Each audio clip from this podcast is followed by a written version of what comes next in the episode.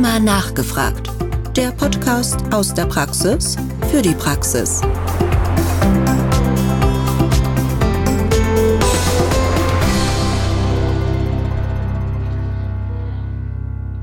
Liebe Zuhörerinnen und liebe Zuhörer, herzlich willkommen zu Rheuma nachgefragt, unserem Podcast aus der Praxis für die Praxis mit Themen rund um die Rheumatologie. Mein Name ist Rebecca Hassedi-Frebel und ich bin stellvertretende Sektionsleiterin am Universitätsklinikum in Münster und dort in der Rheumatologie. Heute haben wir etwas ganz Besonderes für Sie und zwar eine Podcast-Folge als Live-Mitschnitt des Symposiums Brennpunkt Schmerz, eine interdisziplinäre Diskussion und zwar live vom diesjährigen Rheuma-Kongress in Leipzig. Es freut mich sehr, dass das Thema auf dem Kongress aufgegriffen wurde, weil ich ja bereits vor einiger Zeit einen Podcast diesbezüglich mit Frau Dr. Marlene Czernatsch, Neurologin aus Bad Nauheim, diesbezüglich auch umsetzen durfte, und zwar mit dem Titel Nicht schon wieder Schmerz, um auch schön zu polarisieren. Bei dem Symposium während des Rheumakongresses wurde die Herausforderung der Schmerztherapie bei der Rheumatoiden Arthritis interdisziplinär beleuchtet. Und hierbei ging es unter anderem auch um die unterschiedlichen Schmerzarten, Entstehung und die Schmerzverarbeitung sowie mögliche Therapien. Wir haben ja verschiedene Schmerztherapien zur Verfügung und die Frage ist, ob wir dem Motto auch bei der Schmerztherapie folgen sollten, hit hard and early. Und es war wirklich ein hochkarätiges Expertengremium hier zusammengestellt worden. Aus der Rheumatologie aus Leipzig auch direkt Herr Professor Dr. Christoph Bärwald, aus der Neurophysiologie Herr Professor Dr. Hans-Georg Scheible, aus der Rheumatologie auch nochmal vertreten Professor Dr. Georg Pongratz und die altbewährte Neurologin Frau Dr. Marlene Czernatsch. Sie ist Neurologin in Bad Nauheim. Ich wünsche Ihnen viel Spaß beim Zuhören.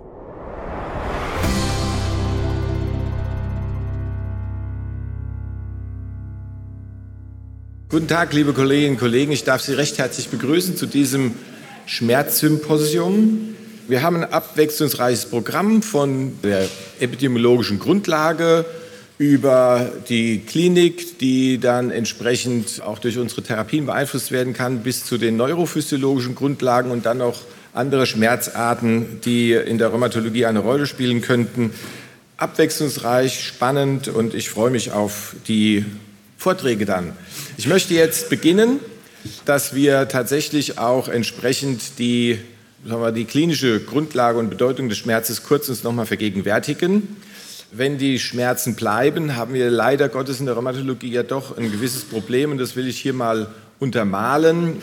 Der Schmerz ist, jeder hat ihn schon erlebt, selbst erfahren, aber zu beschreiben sehr schwer. Das ist hier der Versuch der International Association for the Study of Pain, also eine unschöne sensorische und emotionale Erfahrung, die mit aktueller oder potenzieller Gewebsschädigung assoziiert ist oder mit den Termini eines solchen Schades beschrieben wird. So, also komplizierte Beschreibung einer Erfahrung, die wir alle schon mal gemacht haben. Dass es auch unsere Patienten in Rheumatologie betrifft, wissen wir aus der Kerndokumentation. Hier nur mal ein paar Folien, die das äh, nochmal unterstreichen.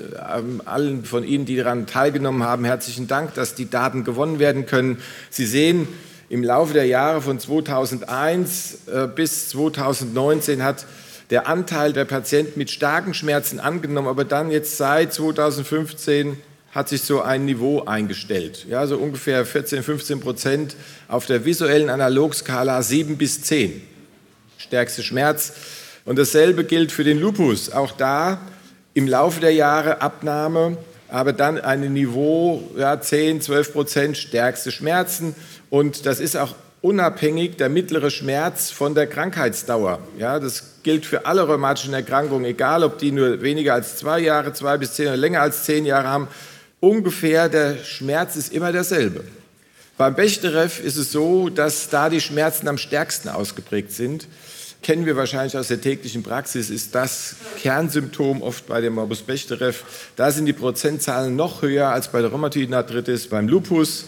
Und wenn wir uns das anschauen, wie viel Prozent der Patienten denn mit starkem Schmerz belastet sind, dann ist es über alle Diagnosen, die hier vorne aufgeführt sind, ähm, ankylosierende Spondylitis, auch Psoriasis-Arthritis ist betroffen, ja, unabhängig von der Erkrankungsdauer zwischen 10, 15 bis 20 Prozent der Patienten stärkste Schmerzen. Und da sind die mit mittelstarken Schmerzen nicht dabei. Und dadurch wird natürlich die Lebensqualität beeinträchtigt. Wenn wir die Patienten fragen wiederum, wodurch ist ihre Lebensqualität am stärksten beeinträchtigt, dann sehen Sie hier, der Schmerz, ja, egal welche Altersstufe, ist das, wovor die Patienten am meisten Angst haben, das, was sie am meisten beeinträchtigt. Und wenn man die fragt, was wünschen Sie sich denn? Ja, Patienten mit Rheumatoide Arthritis sagen in der einen Untersuchung hier 42 Prozent weniger Schmerzen. Erfolgreiche Schmerztherapie steht ganz oben auf den Wünschen unserer Patienten, auch an uns als Ärzte. Und wir wissen ja auch aus Untersuchungen, dass Ärzte oftmals den Schmerz viel geringer einschätzen als die Patienten. Es gibt trotz suffizienter Behandlung antientzündliche Behandlung immer noch Schmerzen. Hier gibt es eine relativ aktuelle Studie, kanadische Studie, Patienten mit Rheumatoide Arthritis. Die haben geguckt von regionalem und weit verbreiteten Schmerz. Da waren die Patienten suffizient behandelt, zwölf Monate nach der Diagnose RA suffizienter Behandlung, waren immer noch regionaler Schmerz, Widespread Pain, so 10 bis 25 Prozent der Patienten ähm, dadurch betroffen. Und dann ist natürlich die Frage, wenn der Entzündungsschmerz weg ist, gibt es noch andere Schmerzarten, die da eine Rolle spielen könnten. Und es gibt den peripheren oder nozizeptiven Schmerz. Das ist das, was wir als Rheumatologen in der Peripherie behandeln, immer besser behandeln können, glücklicherweise. Wir haben den neuropathischen Schmerz, werden wir nachher noch etwas genauer dazu hören. Und dann den zentralen noziplastischen Schmerz, was als neues Konzept eingeführt wurde und Trifft das, was passiert, oder ist es doch noch immer zu kurz gesprungen? Heutzutage gehen wir von einem Mixed Pain Konzept aus. Das heißt, alle drei Schmerzarten spielen bei dem Schmerz immer eine Rolle. Mal die eine Schmerzart mehr, mal die andere Schmerzart mehr. Aber das sollten wir eben mit einbeziehen, wenn wir unsere Patienten diesbezüglich untersuchen und auch behandeln wollen. Und dass neuropathische Schmerzen bei Patienten mit Rheumatoide Arthritis eine wichtige Rolle spielen, ist hier nur mal mit einer kurzen Folie aufgeführt. Eine Untersuchung gibt mittlerweile ganz viele, die zeigt eben, dass wenn man den Pain Detect Fragebogen genommen hat, 75 Prozent Patienten, also nicht im Pain Detect Fragebogen, aber in der DAS 28 Remission, davon hatten trotzdem noch 44 Prozent klinisch relevante Schmerzen und die haben 38 Prozent gescored in dem Pain Detect Fragebogen, dass da ein neuropathischer Schmerzanteil vermutet werden kann. Also wir haben Schmerz als bedeutendes Problem den, bei den Patienten mit rheumatischen Erkrankungen. Und wenn wir das auch noch attackieren wollen, ja, müssen wir eben auch andere Schmerzphysiologien mit in Betracht ziehen. Und damit bin ich quasi mit den epidemiologischen Grundvoraussetzungen am Ende. Und ich freue mich jetzt auf den nächsten Vortrag, der uns zeigen soll und zeigen wird, welche physiologischen Grundlagen bei der Schmerzentstehung eine Rolle spielen. Und da freue ich mich ganz besonders, dass jetzt ähm, Professor Scheible den äh, Vortrag halten wird über Schmerzentstehung und Schmerzverarbeitung. Er ist äh, Neurophysiologe an der Universitätsklinik in Jena und Präsident der Deutschen Schmerzgesellschaft. Und da freue ich mich auf den Vortrag.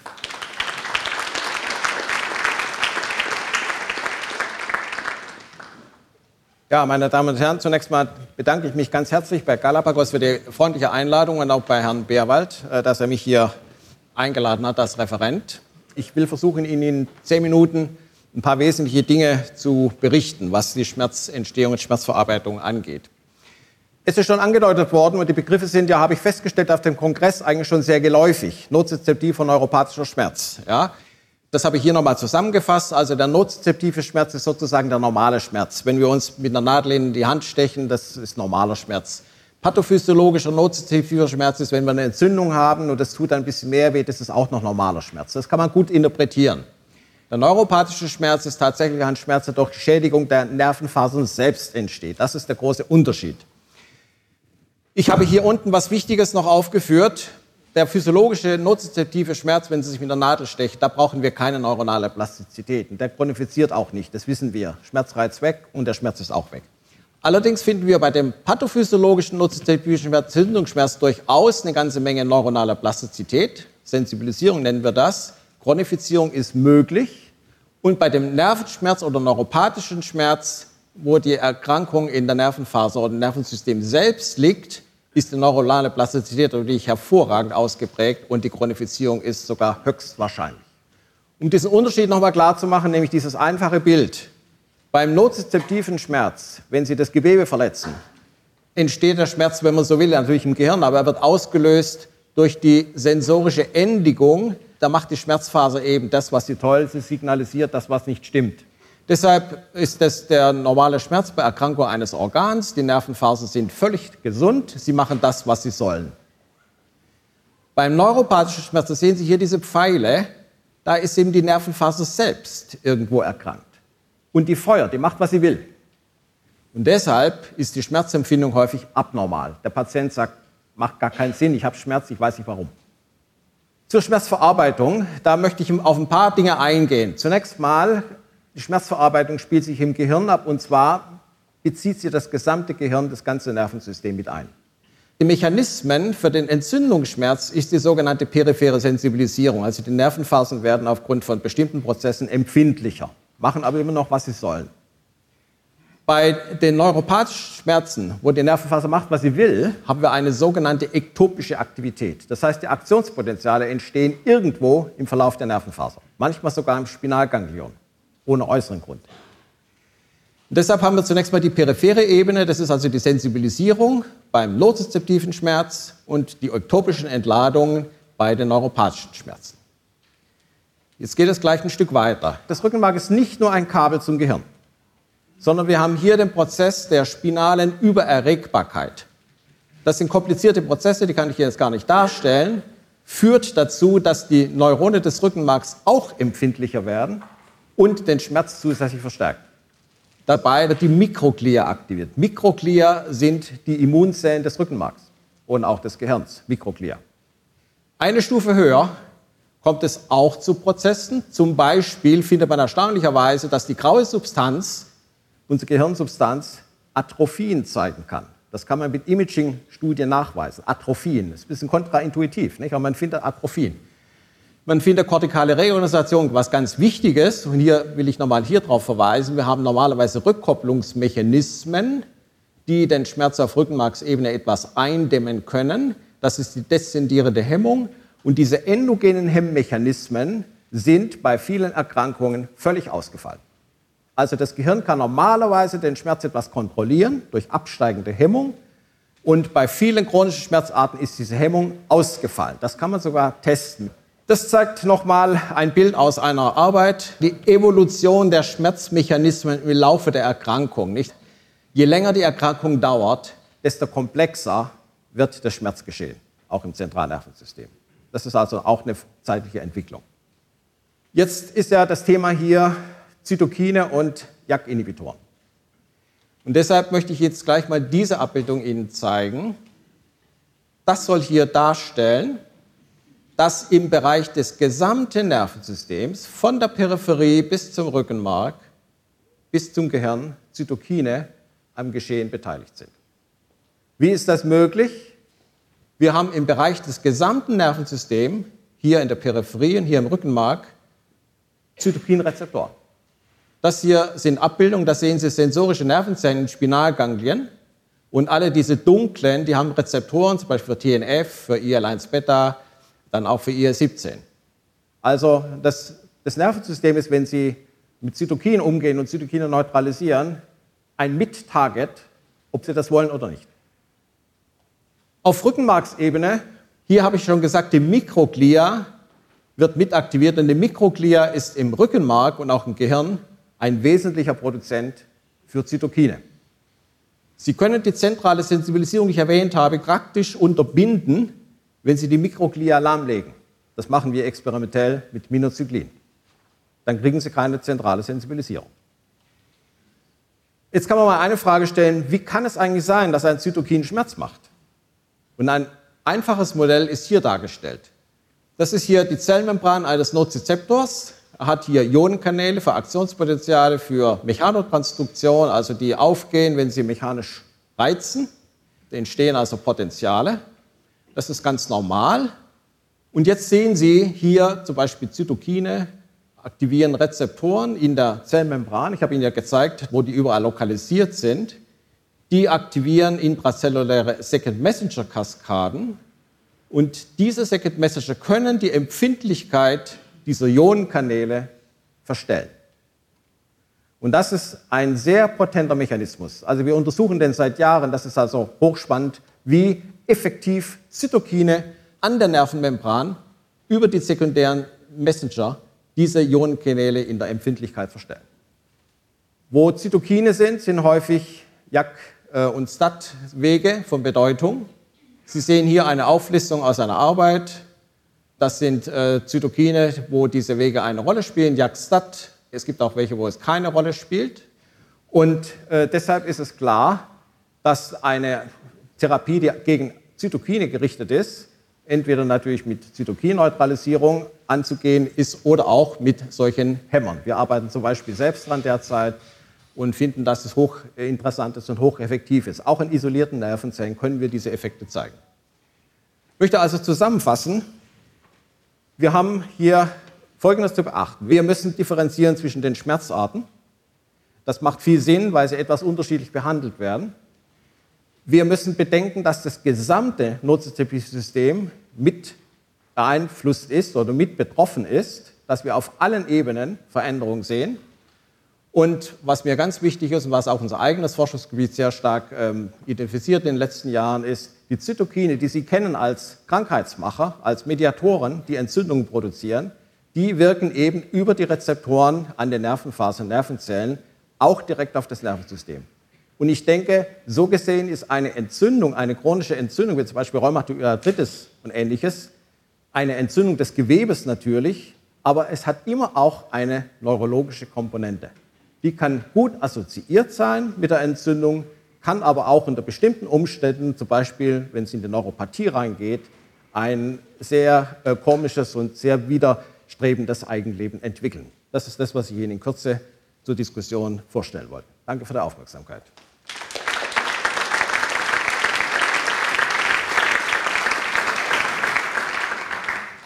Ganz herzlichen Dank für diesen sehr schönen Grundlagenvortrag, der die Basis legt, hoffentlich auch für interessante Diskussionen später. Jetzt freue ich mich auf den nächsten Impulsvortrag, wo es dann um die Schmerztherapie geht. Da freue ich mich, dass äh, Georg Ponkratz aus Regensburg diesen Vortrag ähm, entsprechend übernommen hat. Georg, bitte. Vielen Dank für die Einladung.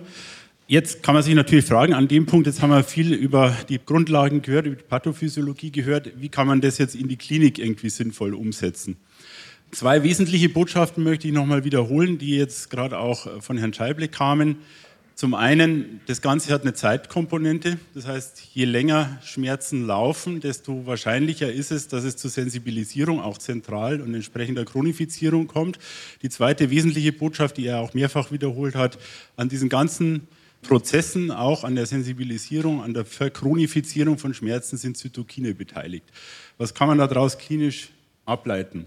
Ich habe das mal versucht in dieser Arbeit hier zusammenzufassen. Im Prinzip ist es ja so, dass man diese Zeitkomponente natürlich darstellen kann und eben versuchen kann, die Therapieansätze, die man zu den verschiedenen Zeitpunkten wählt, darzustellen. Am Anfang ist es sicherlich der Fokus auf eine antientzündliche Therapie. Wenn man da schnell genug ist, also deshalb hier auch oben dieses Schlagwort Hit Hard and Early, das kennen wir aus der Rheumatologie an sich, um strukturelle Schäden zu vermeiden. Ich glaube, es gilt aber auch für die Schmerztherapie, vor allem für die Verhinderung der chronischen Schmerzen. Also erstmal Entzündungshemmung, wenn das schnell genug geht, dann haben wir schon eine höhere Chance, dass wir diese Chronifizierung vermeiden können. Wenn es dann zu lange läuft, das ist ja jetzt mehrfach dargestellt worden, dann kommt es eben zur zentralen Sensibilisierung, periphere Sensibilisierung und so weiter, das sich dann verchronifiziert, dieser Zustand. Und wir brauchen andere Therapieansätze, äh, die eben auch Richtung der Therapie von neuropathischen Schmerzen gehen, aber eben auch multimodale Therapiekonzepte. Also von hier wird der Ansatz immer multimodaler. Es kommen auch ähm, Antidepressiva, Antiepileptika ins Spiel und so weiter, schmerzmodulierende Therapien noch zusätzlich zu den bereits bekannten Immunmodulatoren. Aber die Hauptbotschaft ist, dass auch für Schmerz gilt Hit Hard and Early.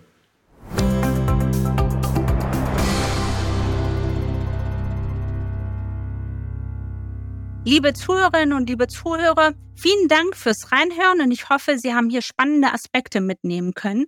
Im geschlossenen Bereich für Fachkreise geht es weiter mit der Thematik Schmerztherapie mit JAK-Inhibitoren und auch nochmal spannende Grenzfälle zwischen Rheumatologie und Neurologie. Außerdem erwartet Sie auch eine spannende Podiumsdiskussion, unter anderem zur Thematik Schmerzwahrnehmung und Schmerztherapie ob es hier beispielsweise Unterschiede zwischen Frauen und Männern gibt, der Stellenwert von Bewegung in der Schmerztherapie und die Möglichkeit des Einsatzes von Januskinase-Inhibitoren in der Schmerztherapie. Für alle Fachkreisangehörige gibt es noch die Möglichkeit, mit dem Link in den Show Notes auf das gesamte Symposium zuzugreifen, und zwar als Webcast mit Video sogar. Wenn Sie den Zugang haben, klicken Sie doch einfach auf den Link in den Show Notes und hören Sie diesen Mitschnitt weiter. Rheuma nachgefragt. Der Podcast aus der Praxis für die Praxis.